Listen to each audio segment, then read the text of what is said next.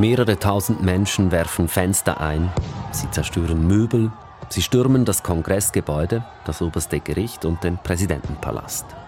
Nicht in Washington, diesmal ist es Brasilia. Damals in den USA waren es AnhängerInnen von Ex-Präsident Trump, jetzt in Brasilien sind es AnhängerInnen von Ex-Präsident Bolsonaro. Wiederholt sich hier also gerade die Geschichte und was heißt das für die Demokratie? Die Demokratie krankt, sie ist, sie ist nicht mehr so sehr gesund, leider. Das ist News Plus, ich bin Raphael Günther, schön seid ihr dabei. Oh, Schon wieder war so mein Gedanke, als gestern Abend die ersten Push-Meldungen reinkamen, dass in Brasilia ein wütender Mob unter anderem das Parlamentsgebäude stürmt. Schon wieder, wie damals nach der Abwahl von US-Präsident Donald Trump. Und das vor fast auf den Tag genau zwei Jahren. Natürlich, der Kapitolsturm in, in Washington ist natürlich ähm, auch vom Datum her sehr naheliegend als Vergleich. Das ist Matthias Mehler. Er ist Leiter der Bibliothek beim Deutschen Historischen Museum. Ich meine, es ist der, der, gleiche Auslöser. Es geht um eine angeblich gestohlene Wahl, die Teile der Bevölkerung so erbosen, dass sie meinen, das Parlament stürmen zu müssen. Mela kennt sich aus mit Parlamentsstürmen, eben solchen, wie es jetzt in der brasilianischen Hauptstadt Brasilia gab.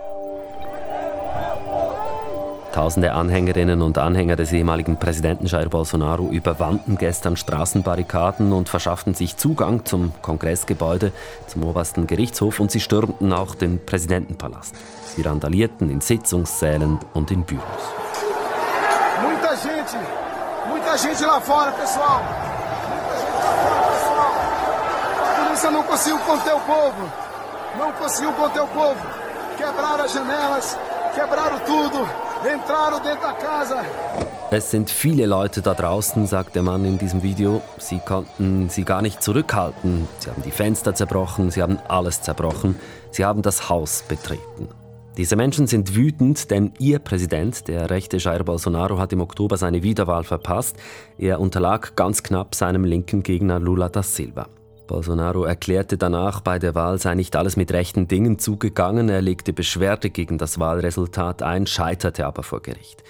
Er rief dann seine Anhängerinnen und Anhänger zum Widerstand auf gegen Lula da Silva und seither gibt es immer wieder Demonstrationen. Gestern eben dann diese Eskalation in Brasilia. Erst nach einigen Stunden brachten die Sicherheitskräfte die Lage wieder unter Kontrolle. Auf den ersten Blick, so aus der Ferne, mag das ziemlich plötzlich gekommen sein mit diesem Sturm, war es aber eigentlich nicht, sagt Alexander Busch, Südamerika-Korrespondent der NZZ. Es war seit Tagen abzusehen, dass immer mehr Anhänger in die Stadt kommen, um zu demonstrieren. Gleichzeitig waren alle entscheidenden Minister und die damit irgendwas mit Sicherheit und dem Schutz der Institutionen zu tun haben, nicht in der Stadt.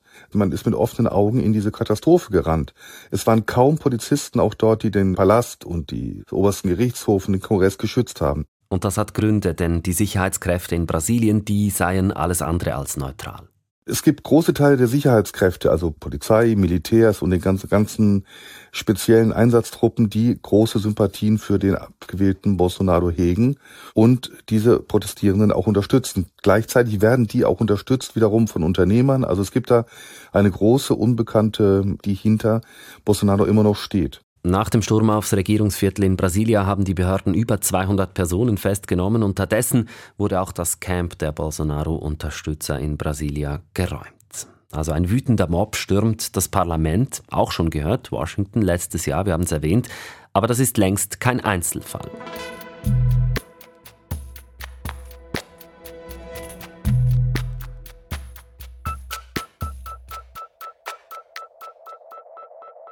Matthias Miller vom Deutschen Historischen Museum, der sich mit Parlamentsstürmen befasst hat, hat nach dem Sturm aufs Kapitol in Washington einen Blog geschrieben mit dem Titel Der Sturm auf Parlamente hat eine lange Geschichte.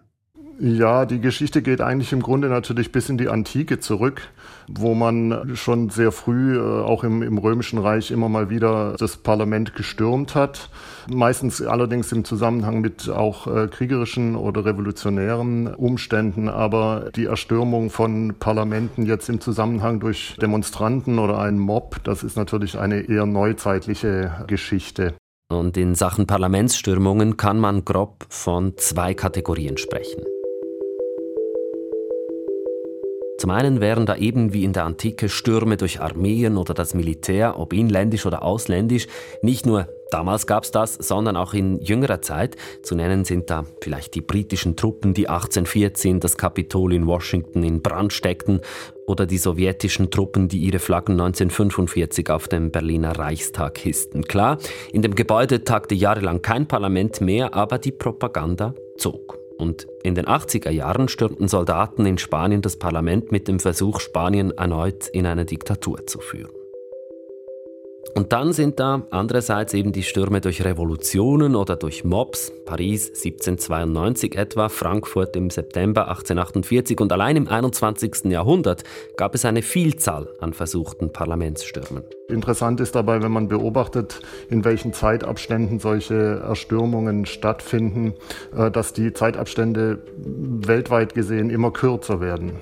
Dann rattere ich doch mal ein paar Daten runter. Parlamentsstürme allein in den letzten zehn Jahren. Ouagadougou 2014, Bagdad 2016, Brasilia 2016, Skopje 2017, Caracas 2017, Tiflis 2019, Hongkong 2019, Bishkek 2020, Belgrad 2020, Jerewan 2020, Washington 2021.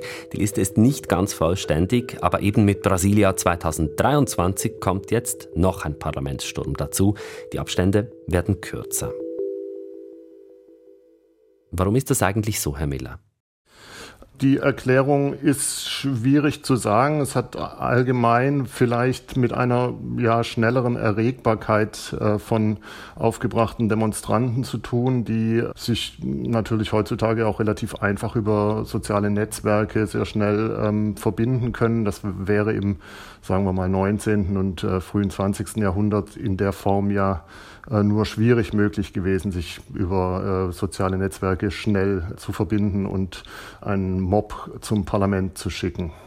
Und gibt es auch äh, Parallelen zwischen den verschiedenen Stürmen auf Parlamente, Parallelen in, in, in Sachen der Begründung der Leute, die das getan haben? Ja, das ist unterschiedlich. Also die Begründung jetzt für zum Beispiel gestohlene Wahlen, die kommt äh, immer häufiger vor, muss man sagen. Und die Untergrabung der, der Demokratie, indem man behauptet, die Wahl sei gestohlen, das nimmt jetzt doch sehr stark zu. Und das ist durch den ehemaligen Präsidenten Trump in den USA sicherlich irgendwie auch für viele zu einer legitimen Erklärung geworden, warum man das Parlament stürmen darf. Und das war jetzt in Brasilia ja genauso. Also Bolsonaro hat die Wahl verloren, da gibt es keinen Zweifel dran, aber die Hälfte der Bevölkerung oder fast die Hälfte der Bevölkerung glaubt dem alten Präsidenten und äh, hält sich dann für legitimiert, eben das Parlament zu erstürmen. Und, und wenn Sie es versuchen, vielleicht so ein bisschen auch zusammenzufassen, was braucht es, damit es so zu einem Sturm auf ein, ein Parlament kommen kann? Ich meine, was es zunächst braucht, ist eine Legende von einer gestohlenen Wahl jetzt. Und äh, die muss nur oft genug wiederholt werden, damit es möglichst viele glauben. Und äh, dann braucht es natürlich eine gewisse äh, Volksmenge, um das zu erreichen. Ähm, das äh, ist dann häufig eben im Zusammenhang mit, mit größeren Demonstrationen. Sie brauchen ja einfach eine Menge Personen, um, um ein Parlament zu stürmen. Das machen ja keine drei, sondern da brauchen sie ja viele Menschen dafür. Und das findet eben dann oftmals im Zusammenhang mit Demonstrationen statt. Und Stichwort auch gespaltene Gesellschaft, fehlendes Vertrauen in die Institutionen, das spielt da auch mit rein. Ja, das spielt damit rein. Das, äh, die, die Spaltung der Gesellschaft ähm, ist vor allem in, in Ländern natürlich äh, ganz extrem, wo es zwei Parteiensysteme gibt und wo sich die beiden Blöcke praktisch ja, unvereinbar gegenüberstehen. Das ist in den USA im Moment ganz extrem so. In Brasilien ähnlich, äh, wo eben auch die beiden Präsidentschaftskandidaten sich äh, praktisch unversöhnlich auch gegenüberstehen und deren Anhänger entsprechend auch. In Deutschland ist es ein bisschen anders, auch in der Schweiz, es sind Mehrparteiensysteme, da ist das nicht ganz so extrem. Der, Sturm auf den Reichstag in Berlin, jetzt da im August 21, äh, das waren ja auch keine ähm, Menschen, die den Parlamentarismus äh, angreifen wollten, sondern es waren Proteste gegen Corona-Maßnahmen. Äh, das ist was ganz anderes als die Legende einer gestohlenen Wahl. Denn das ist ja etwas, was die, was die Demokratie extrem aushöhlt, wenn, wenn man behauptet, die Wahl sei nicht richtig abgelaufen. Entsprechend harsch fielen auch die Reaktionen aus auf diesen Sturm aufs Regierungsviertel in Brasilia. Brasiliens Präsident Lula da Silva war zum Zeitpunkt des Sturms nicht in der Hauptstadt. Er verurteilte den Vorfall als Barbarei und bezeichnete die Angreifer als Faschisten, die gefunden und bestraft werden müssten. E essas pessoas, esses vândalos, fizeram o que nunca foi feito na história desse país. Was diese Vandalen getan hätten, sei beispiellos in der Geschichte des Landes, so Lula. Er sagte auch, dass Jair Bolsonaro seine Anhänger dazu ermutigt habe. Und der selbst, Bolsonaro, der wies die Vorwürfe zurück und verurteilte diesen Vorfall. Auch international gab es viele Reaktionen. Ungeheuerlich sei dieser Sturm, ließ US-Präsident Joe Biden ausrichten. Und der deutsche Bundeskanzler Olaf Scholz twitterte, dieser Angriff auf die Demokratie sei nicht zu tolerieren. Frankreich, Spanien, Portugal, Großbritannien und andere westliche Staaten verurteilten die Gewalt umgehend. Der EU-Außenbeauftragte Josep Borrell sicherte Brasilien Unterstützung zu. Zitat: Die EU verurteilt die Akte der Gewalt und die brasilianische Demokratie werde über Gewalt und Extremismus siegen. Und dann gab es auch noch weitere Reaktionen in Südamerika. Da stellten sich unter anderem Chile, Kolumbien, Argentinien, Venezuela und Kuba hinter Brasiliens Präsident Lula da Silva.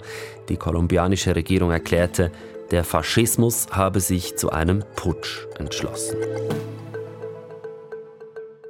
Ganz ähnlich kommentiert es auch die SRF Community. Da schreibt jemand auf der SRF News App, wir müssten Sorge tragen zu unserer Demokratie und uns wehren, wenn Machtmenschen ihren Anspruch erheben. Und ein anderer User meint, es scheinen wieder Zeiten anzubrechen, in denen die Demokratie verteidigt werden muss. Herr Miller, das führt so eigentlich zur Frage, wie es denn steht um die Demokratie. Ja, ich glaube, machen wir uns nichts vor. Demokratien, äh, wirklich gefestigte Demokratien, gibt es viel weniger als autokratisch regierte Länder. Und das Problem ist, dass die Demokratie gerade durch solche Legenden von gestohlenen Wahlen natürlich extrem leidet und die Glaubwürdigkeit in die Demokratie massiv schwindet. Das sehe ich, sehe ich weltweit. Also das ist jetzt kein amerikanisches Phänomen, sondern das kann man überall beobachten. Die Demokratie krankt, sie ist nicht mehr so sehr gesund, leider. Dieser Satz bleibt mir nach diesem Gespräch mit Matthias Miller vom Deutschen Historischen Museum. Wie seht ihr das? Und gibt es etwas zu diesem Sturm aufs Regierungsviertel in Brasilia, das ihr noch genauer wissen möchtet? Dann meldet euch doch bei uns unter 076 320 1037 oder macht uns eine Mail an newsplus.srf.ch. Da freuen wir uns auch über Feedback und weitere Inputs zu News-Themen. Das war's von News Plus zum Start in die neue Woche mit Produzent Silvan Zemp, mit Lara Christen und mit mir, Raphael Günther. Wir sagen Tschüss und bis gleich.